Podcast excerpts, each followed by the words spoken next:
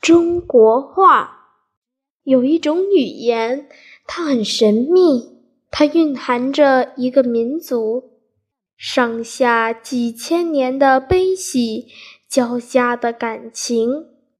有一种语言，它很古老，古老到刻在骨头上的文字里都找不到它的起源。有一种语言，它很自然，连横竖撇捺。展现出花鸟虫鱼、天地山川。有一种语言，它很丰富，阴阳上去中回荡着慷慨激昂，倾诉着委婉缠绵。这便是中国话，一一个古老的东方神话。中国话是如诗如画的表达。树索索而摇之，马得得而骋驰。